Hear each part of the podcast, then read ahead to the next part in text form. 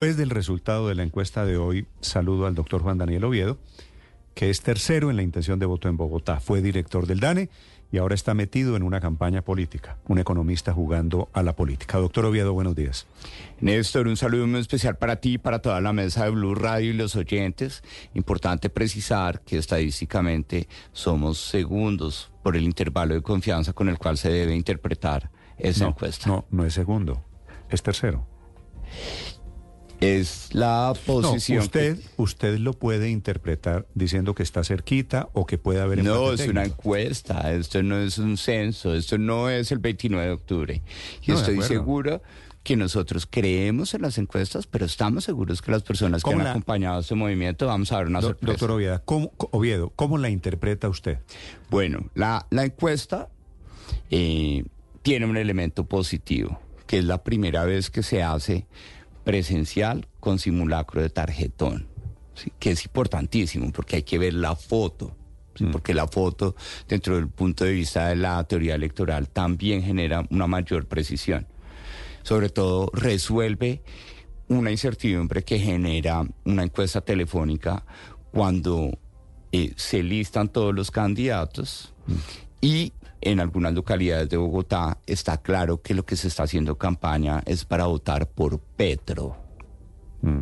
Entonces, cuando la gente ve el símbolo del pacto y la, y la, y la propaganda dice, vote Petro, Petro es pacto. Entonces, cuando la gente ya ve en el tarjetón el pacto, por más de que vea a Gustavo Bolívar y no a Gustavo Petro, pues presenta su intención de voto, que era una incertidumbre que pasaba eh, eh, antes. Estábamos hablando de eso con los panelistas, con los oyentes. ¿Usted siente que las elecciones de este domingo son una especie de plebiscito alrededor de Petro? Yo creo que se ha querido incrementar más ese sentimiento con esa teoría del voto útil, de que saquemos a Petro de esto, de una puntada simplemente en primera vuelta para garantizar que le demos un mensaje contundente de que Bogotá no quiere más mm. Petro.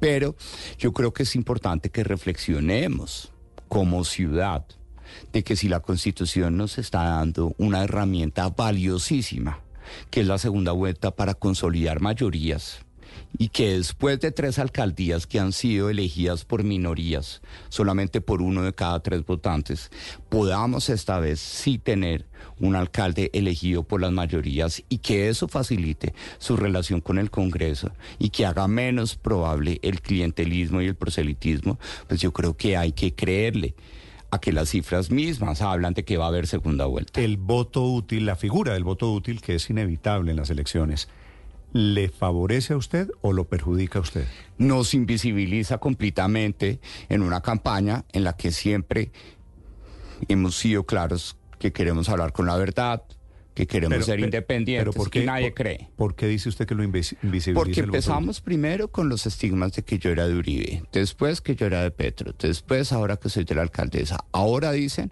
que ya tengo un pacto con Gustavo Bolívar si no paso a segunda vuelta, lo cual es falso. Me dijeron que era inhábil por un contrato que no tenía ningún sustento de inhabilidad. Y ahora, en ese contexto de la inhabilidad, me están diciendo que soy inútil. ¿Sí? Que es mejor votar por Carlos Fernando porque nos da miedo que Petro esté presente en una posible segunda vuelta. Pues lo mejor para que Petro no esté presente en una segunda vuelta es también votar por Oviedo para que Bogotá tenga una segunda vuelta Galán Oviedo con una discusión con propuestas como la quiere Carlos Fernando y como la queremos nosotros. Pero le dijimos a Carlos Fernando en diferentes escenarios, no se trata de que nos volvamos beligerantes o que cambiemos de estrategia, es que su campaña su propaganda está alimentando el voto útil en una ciudad que va a elegir alcalde no por una mayoría, porque es improbable que en esta primera vuelta alguien tenga más del 50% de la votación, algo que sí se va a garantizar en la segunda vuelta. Doctor Oviedo, hábleme un poquito. Usted es estadista, eh, estadígrafo. Estadística. Eh, de la estadística, ¿no? Porque es que ser estadista es otro tipo de vocación. Eh, Ojalá algún día sea un estadista. Estadígrafo, sí, y que se dedica a la estadística. Bueno, sí, seguramente, seguramente está haciendo carrera hacia el estadismo. ¿Cómo, cómo ve esta encuesta, digamos, porque hay unos demográficos que son interesantes alrededor de cómo es percibido usted por estratos y me da la impresión de que buena parte de sus fortalezas están en el norte de Bogotá y que en el sur los estratos 1, 2 y 3 no, no piensan votarlo en la misma cantidad. ¿Cómo lo ha visto usted? Bueno, nosotros, en términos generales, para tener la perspectiva de lo que está pasando en esta encuesta, esta encuesta por los intervalos de confianza, que es la forma como rigurosamente yo le enseñé al país que había que interpretar si subía o no el desempleo o si subía o no la economía. En este caso, pues lo que tenemos es que por intervalo de confianza, el segundo y el tercer puesto numérico que tú interpretas directamente es un empate técnico, ¿cierto? Que incluso en los intervalos de confianza nosotros podríamos estar ganándole a Gustavo Bolívar, e incluso con nuestra posición centrada en la parte baja del intervalo de confianza. Pero hay una cosa que me parece muy importante que mi equipo me dice que no se mencionó en las conversaciones previas. Y en estas encuestas, sobre todo cuando tenemos un aparecido como yo, que por primera vez en la historia, mientras estuvo recogiendo firmas, fue el primero en intención de voto, cuando llegaron dos grandes marcas, la marca Galán y la marca Petro, a esa contienda, naturalmente pasa al tercer puesto. Hay una razón importante a interpretar que es la razón entre favorabilidad y desfavorabilidad. Mm. Oviedo tiene la razón más alta dentro de los tres. ¿Por qué? Porque por cada decir, persona... ¿Qué quiere decir la razón más alta? Por cada persona que tiene una apreciación desfavorable de Oviedo, hay cuatro que tienen una apreciación favorable. Mientras que para Carlos Fernando, por cada persona que tiene una posición desfavorable, hay solamente 3.8 con apreciación favorable. Estamos casi en un empate. Mientras tanto, Gustavo Bolívar, por cada persona que tiene una apreciación desfavorable de él, hay menos de una persona con una apreciación favorable. Eso significa que lo que tú llamas nuestro tercer lugar nos pone a competir con el primer lugar a la hora de atraer el voto finish, el voto en blanco, el voto vergonzante, el voto oculto y sobre todo el voto joven, que está subestimado en este proceso. ¿Usted todavía cree, usted cree que puede ganar las elecciones de este domingo? Después de ver las estadísticas, digamos, de todo el equipo de candidatos, usted es el que sabe de estadísticas, mucho más que yo. Con base en lo que usted está leyendo en las encuestas, ¿usted cree que puede ganar? Claro que sí. Las encuestas confirman que efectivamente con este ratio de favorabilidad y teniéndolo más grande que Carlos Fernando Galán, si nosotros pasamos a segunda vuelta, vamos a tener una mayor probabilidad de ganar la alcaldía de Bogotá. Y eso es lo que no le gusta a muchas personas. ¿Sí? Y por eso quieren asegurarse de que resolvamos este tema, dándole más del 40% de intención de voto a Carlos Fernando Galán, que no va a ser probable estadísticamente y que posiblemente va a llevar a un error craso para Bogotá y es permitir que la segunda vuelta sea Carlos Fernando Galán y Gustavo Bolívar y ahí sí ver hmm. todas las herramientas del presidente de la República de Bogotá. ¿Qué pasaría si la segunda vuelta es Bolívar Galán? Pues vamos a anticiparnos, miremos los hechos. Ah cuál ha sido la injerencia del presidente Gustavo Petro en las elecciones antes de primera vuelta.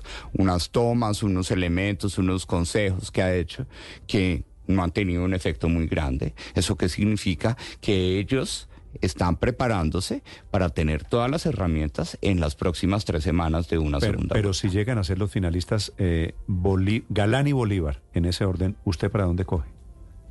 Yo no tengo ninguna opinión que dar al respecto porque mi posición en esta campaña es la de ganar.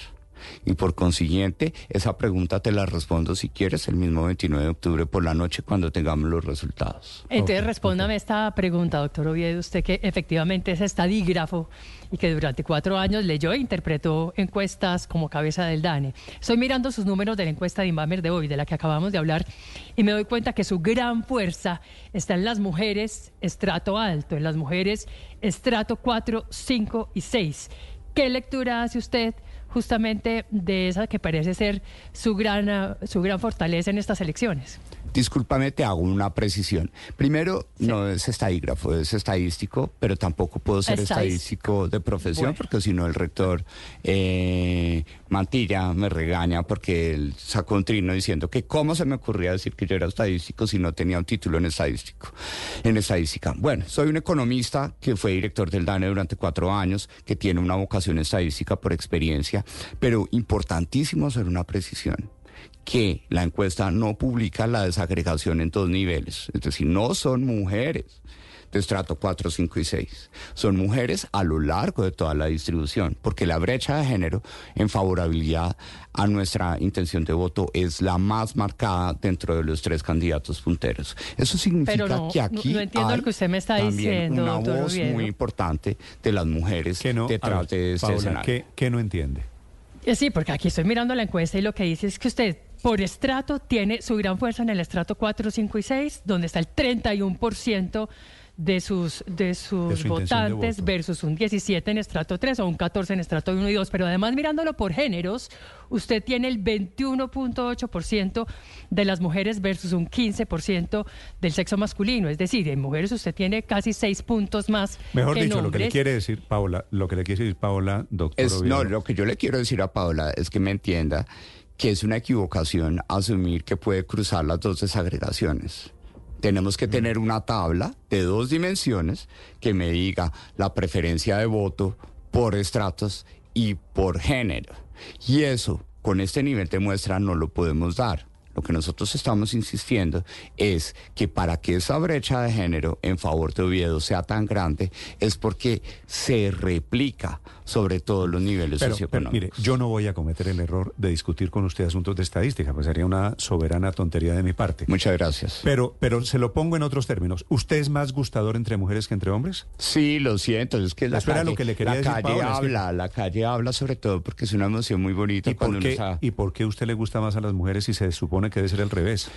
Bueno, porque yo creo que esto también es, esta campaña también es un tema de méritos, ¿sí? Y yo creo que las mujeres entendieran que yo fui una persona líder como director del DANE, visibilizando los problemas de las mujeres, visibilizando que la menstruación era un fenómeno que en pandemia con crisis económica estaba afectando a las mujeres porque no tenían eh, la plata para poder comprar los instrumentos para gestionar la menstruación, que mostramos cómo las mujeres trabajan más tiempo que los hombres y que esa brecha de tiempo entre hombres y mujeres en el trabajo doméstico y de cuidado no remunerado es la que inspiró al premio Nobel de Economía Claudia Golding, a la alcaldesa Claudia López para tener su sistema distrital de cuidado. Entonces las mujeres sí entienden que aquí hay una voz contundente de reconocer las inequidades que han enfrentado en la ciudad y cómo las podemos solucionar. Doctor Oviedo, sigo mirando las cifras y no voy a entrar como Néstor en, en el terreno de analizar las curvas ni los márgenes, pero sí hay algo que es evidente, y es que su voto mayoritariamente hoy, o por lo menos la intención de voto es de centro, eh, menos de izquierda, menos de derecha, y, algunos que no, se declaran con alguna afinidad. Y tiene particularmente centrado su voto en eh, personas de edades entre 18 y 44 años. Faltan tres días, doctor Oviedo, para eh, la primera vuelta de las elecciones de la alcaldía de Bogotá. ¿Cómo se pueden captar esos votos, en su opinión, de esas personas que, que hoy no lo favorecen? Sobre todo personas mayores y personas que son o de izquierda o de derecha. Bueno, lo primero es que nos complace muchísimo que las estadísticas estén confirmando pues que nosotros no tenemos una ideología proyectada en los extremos. Mm. ¿Sí? Y eso por fin refrenda nuestra canción que ha sido viral, pues que yo no soy de Uribe, ni de Petro, ni de la alcaldesa, yo soy de mi mamá. Por consiguiente, qué bueno que tengamos el centro como la posición mayoritaria ideológica a favor de esto, porque eso lo que ratifica es que verdad e independencia pueden existir en este proceso. ¿Qué pasa aquí también? Nosotros creemos en las encuestas, pero recordemos que esta encuesta se hace presencial en los hogares en horas hábiles. Mm. ¿Sí? Entonces, en horas y días hábiles. Entonces, la probabilidad también de encontrar a un joven universitario en la casa para responder esta encuesta, pues es menos importante que la de encontrar a un jefe de hogar o a una jefa de hogar o al cónyuge o a la cónyuge de estos miembros del hogar. Entonces, aquí también, pues el tema del voto joven tiene una dificultad de ser interpretado con mucha precisión. Nosotros coincidimos y en ese punto, antes de terminar, yo sé que hablo mucho, pero antes de terminar, es en Bogotá solamente uno de cada dos jóvenes votaron en las elecciones territoriales de 2019 mientras que en Bogotá dos de cada tres personas mayores de edad votan. Es decir, en Bogotá históricamente los jóvenes han sido apáticos, pero lo que yo creo es que después de haber visto todo lo que sucedió en la manifestación social, los jóvenes iban a tener una expresión contundente de su intención de voto en favor de las soluciones concretas en materia de educación, empleo, salud mental que están pidiendo y que están clamando, como lo escuchamos en todos los debates universitarios a los cuales participamos íntegramente en más de 72 debates que nos convocaron en este proceso. 72 debates? 72 debates como mínimo. Sí, esos debates, entre otras cosas, entre paréntesis le digo, mi impresión es que quedaron terriblemente desvalorizados. Es decir, cuando hay tres debates diarios, eso ya se vuelve un poquito inocuo, se vuelve un poquito paisaje. 8.59, Felipe, la última para el doctor Juan Daniel Oviedo. Doctor Oviedo, ¿con cuántos votos se ve usted entrando? Con cuántos votos. Nosotros, nosotros estamos seguros que mm, con esta, con esta lectura de las tres encuestas, lo que tenemos es que aquí hay un candidato que tiene piso, que es Oviedo. Y ese piso está entre uno de cada cinco votos. Y un candidato que tiene techo, que es Carlos Fernando Galán. ¿Sí?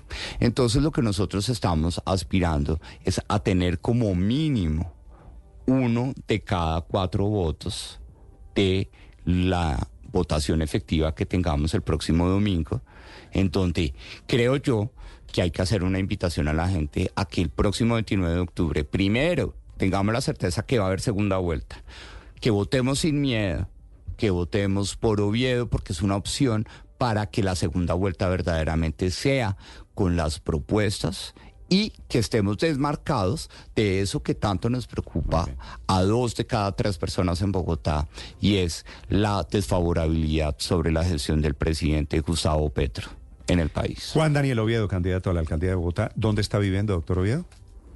Estoy en Bosa y en el Centro Internacional. Esta semana estaba más en el Centro Internacional por los la, debates. ¿La estrategia de irse a vivir a Bosa dio, alguna clase de resultado? Pues esa estrategia para mí era madurar en lo que tengo en mi programa de gobierno y ha sido súper exitosa. Además, hemos hecho buenos amigos, Sebastián Mora y yo, buenos vecinos, la hemos pasado ¿Quién bien. ¿Quién es Sebastián Mora? no, Sebastián mi novio y Mora la perrita. Ah, ¿Sebastián es su novio? Sebastián Reyes es mi novio. ¿Y estaban los dos viviendo allá? Sí, con Mora. ¿Y Mora qué perra es? Mm, como le decimos a algunos, una canequita. gracias, doctor Oviedo, por venir esta mañana. Muchas gracias. Son las nueve de la mañana, un minuto.